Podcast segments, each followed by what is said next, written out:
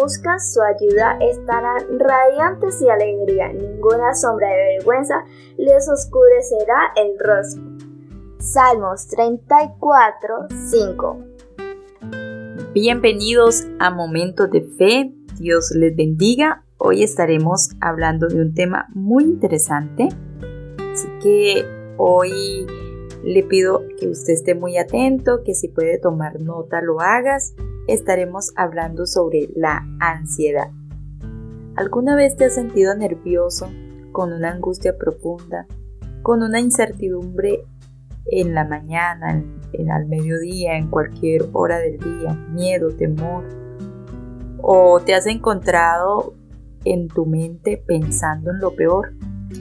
Quizás intenta dormir y no puede, la noche se te hace larga, tus pensamientos no paran o has sentido hasta taticardia, dolor en el pecho, temor a estar solo, deseo de comer desmedidamente.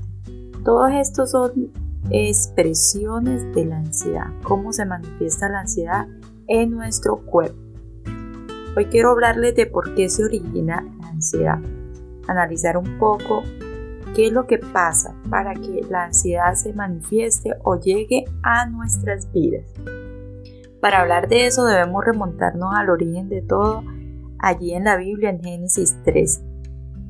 El ser humano no conocía la ansiedad, no sabía qué era tener estrés, tener miedo, tener temor, tener zozobra, tener nerviosismo, nada de esto era conocido por la primera pareja que tenía una relación armoniosa, perfecta con Dios, un estado de paz duradero que nada le lo, terminaba, lo acababa. Así que eh, ese era el, el estado de paz, de satisfacción que tenía la primera pareja hasta que nos encontramos en Génesis 3 con un hecho muy importante y que marcó la historia del ser humano y fue cuando Adán y Eva decidieron de una forma voluntaria terminar con esa relación de obediencia con Dios. Decidieron escuchar una voz extraña, la voz del enemigo que llegó allí en, en figura de serpiente y hacerle dudar de la bondad de Dios, hacerle dudar de la sabiduría de Dios e invitándoles a comer del fruto que Dios había dicho, no comerás de él porque el día que comieres del fruto del bien y del mal, ese día morirás. Todo esto lo puedes encontrar en Génesis 3. Entonces cuando ellos comieron del fruto, tuvieron miedo por primera vez, tuvieron temor por primera vez, tuvieron ansiedad por primera vez. Ellos no, no sabían lo que estaban experimentando, pero lo que sí sabían era que era una sensación mala, extraña, de angustia, no era de, satisfacción y beneficio para su cuerpo, sino era algo que les producía eh, una ansiedad extrema. que cuando Dios descendió allí al huerto como de costumbre para hablar con ellos, ellos tuvieron miedo y se escondieron. Ellos tuvieron ese nerviosismo, empezaron a buscar hojas para cubrirse porque se dieron cuenta de su desnudez, empezaron con esa angustia profunda, se escondieron y dice Génesis 3.9 que Jehová Dios llamó al hombre y le dijo, ¿dónde estás tú? Y él, y él respondió, oí tu voz en el huerto y tuve miedo, porque estaba desnudo y me escondí. Así que el, el, primer origen de la ansiedad es el pecado, ese pecado no confesado que nos da miedo delante de Dios, que nos produce ese temor porque sabemos que estamos haciendo lo malo y, no tenemos paz para con Dios. Esa relación con Dios se ha roto, no hay eh, esa comunión estrecha y directa porque nuestra mente nos acusa de que hemos pecado, de que estamos haciendo lo malo delante de Dios. Bueno, el, el pecado en sí es el origen de la muerte, el origen de las enfermedades, el, origen de todos los males en la tierra eh, se origina en el pecado, ¿verdad? Así que el pecado es obviamente la causa principal de la ansiedad. Pero vamos a ver otras causas que se desprenden de, del pecado, obviamente, pero otras causas que también nos producen ansiedad. Entonces la segunda causa es el exceso de trabajo. Cuando nos cargamos de trabajo, tareas, compromisos que van más allá de nuestra capacidad, nuestro cuerpo se pone al límite y, entonces entra en crisis. Cuando no descansamos, cuando no sacamos ese día de descanso que Dios nos indica que es necesario sacar, estamos corriendo todo el tiempo. Cuando nos damos cuenta, nuestro cuerpo entra en ataques de pánico, de ansiedad, porque lo hemos llevado a un extremo, no le hemos dado descanso y quizás hasta no le hemos alimentado bien.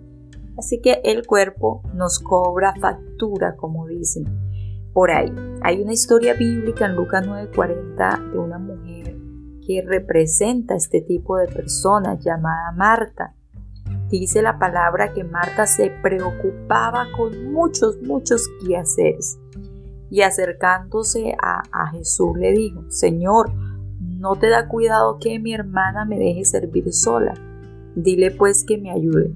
Esto suele pasar con las personas que trabajan mucho, quiere que las otras personas también trabajen al ritmo de ellas entonces respondió Jesús y le dijo, Marta, Marta, afanada y turbada estás con muchas cosas, pero solo una cosa es necesaria y María ha escogido la buena parte, la cual no le, será quitada. Nos ocupamos a veces de tantas cosas, oficios, tareas, como si de eso dependiera la vida, como si eso fuera lo más importante. Estamos siempre en una carrera contra reloj, pero Jesús dice que una sola cosa es necesaria. Cuando Él dice eso, se está refiriendo a buscar primeramente a Dios, el reino de Dios. María, la hermana de Marta, entendió que el mismo rey de reyes estaba en su casa. Jesús estaba en su casa. Qué momento más especial para aprovechar y sentarse a los pies de Jesús y mirarlo y escucharlo y, de, y disfrutar de su presencia. ¿Cuándo se iba a volver a repetir esta oportunidad de estar a los pies de Jesús? Sin embargo, en Marta pensó que quizás barrer, limpiar la casa, hacer una comida era más importante. Claro que es importante, pero hay que saber discernir los momentos. ¿Por qué te afanas tanto? Quizás piensa que si tú te detienes, todo colapsa y el mundo entero se detiene si tú no haces esto o aquello. Pero no es así. No somos indispensables. El mundo va a seguir girando, va a seguir en, su día a día si nosotros paramos. No va a pasar nada.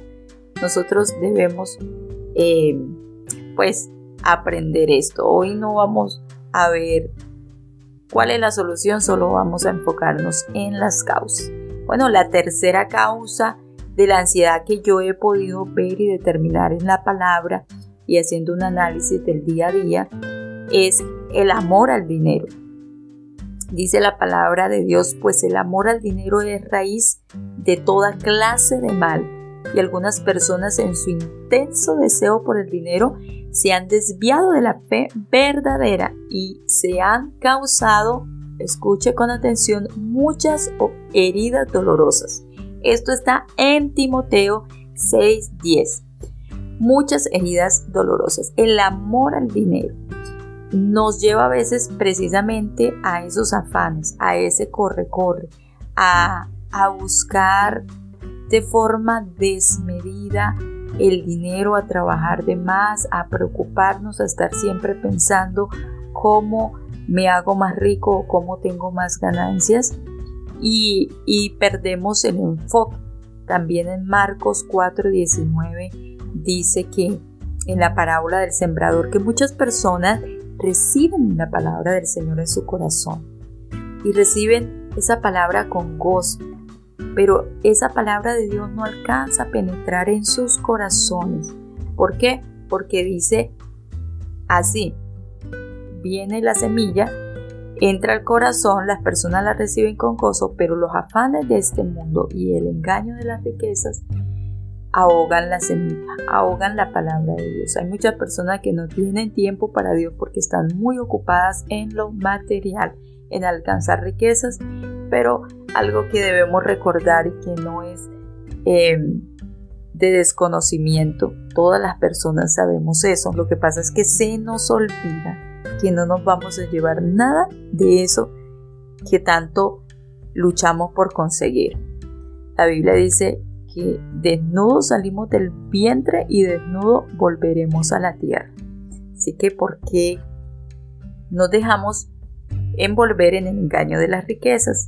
Cuando hay plata en el bolsillo, las personas pueden estar contentas, felices.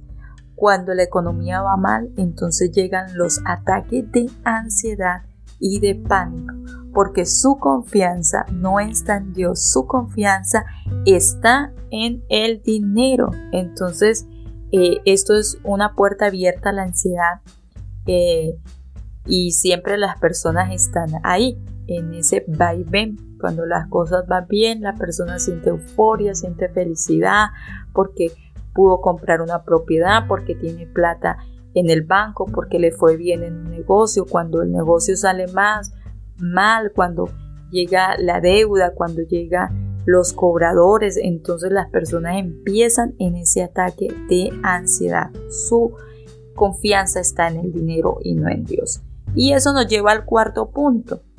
Eh, una causa de la ansiedad es la falta de confianza en Dios. Es cuando ponemos nuestra confianza en nosotros mismos, en otra persona, en las riquezas, en todo, menos en el que debemos realmente poner la confianza que es nuestro Creador, en el que sí nos puede ayudar. Dice Filipenses 4:5, por nada estéis afanosos, sino sean conocidas vuestras peticiones delante de Dios en toda oración y ruego y con acción de gracias. Si hay algo que nos preocupa, eso debe ser motivo de oración. Si aquí llegó una preocupación, no tengo para el arriendo, eso me debe llevar a ir a orar, Señor, no tengo para el arriendo. Provéeme y me debo ocupar en mirar cómo eh, eh, soluciono y Dios me va a dar respuesta. No me debo preocupar, me debo ocupar en lo que yo tenga que hacer pero debo confiar en que Dios va a proveer. Si me preocupa mi salud, Señor, esto me dijo el médico, lo coloco en tus manos. Y debo empezar a confiar en Dios y a ocuparme de tomar mis medicinas o hacer los arreglos. Pero cuando yo no confío en el Señor, cuando no confío en Dios, entonces eh, empiezo a preocuparme por el día de mañana y los pensamientos me van a aturdir, van a llegar a mi mente em, con, lo peor. Entonces voy a empezar a imaginar lo peor. Si estoy preocupada por mi salud, voy a, a pensar que ya me voy a morir, si es la economía que ya estoy en bancarrota y empiezan los pensamientos a carcomer el alma, a carcomer el espíritu y a quitar la paz que Dios quiere dar. Otro versículo que está en Proverbios 3, 5, 6 dice, confía en el Señor de todo tu corazón y no dependas de tu propio entendimiento. Busca su voluntad en todo lo que hagas y Él te mostrará cuál camino tomar. Nuevamente, ese contraste de confiar en el Señor de todo corazón y no depender de nosotros mismos, de nuestra propia sabiduría o entendimiento.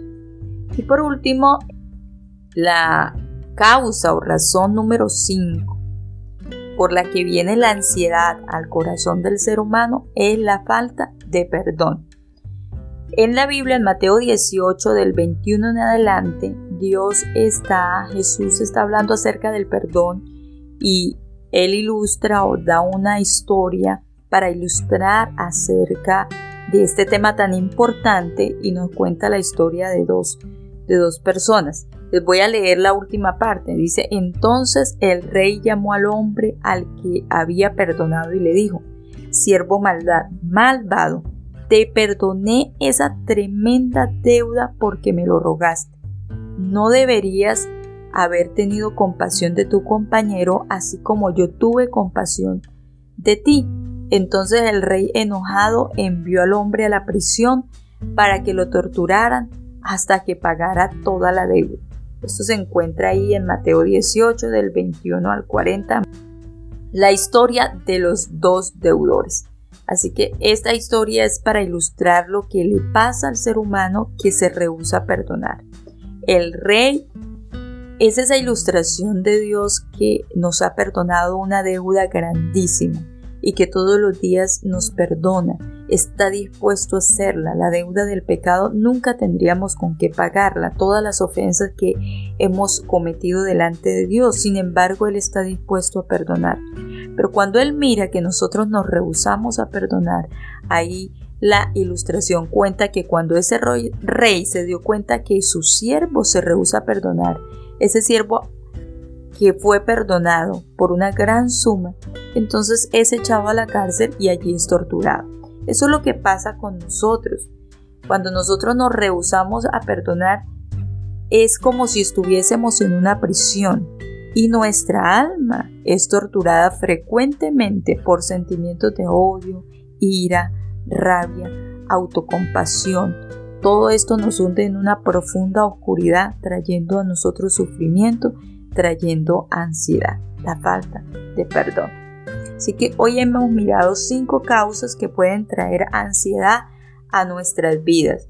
Pueden haber más causas, pero eh, estas pueden ser quizás las causas principales que hemos visto a través de la Biblia, que traen sufrimiento, que traen malestar, que traen dolor, que traen eh, ansiedad al ser humano, ese nerviosismo, ese temor, preocupación.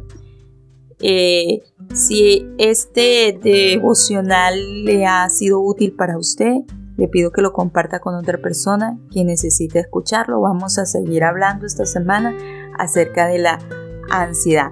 Dios les bendiga, Dios les guarde, que usted pueda tener hoy un día tranquilo, que se pueda examinar a la luz de esto y pueda ir a Dios en arrepentimiento.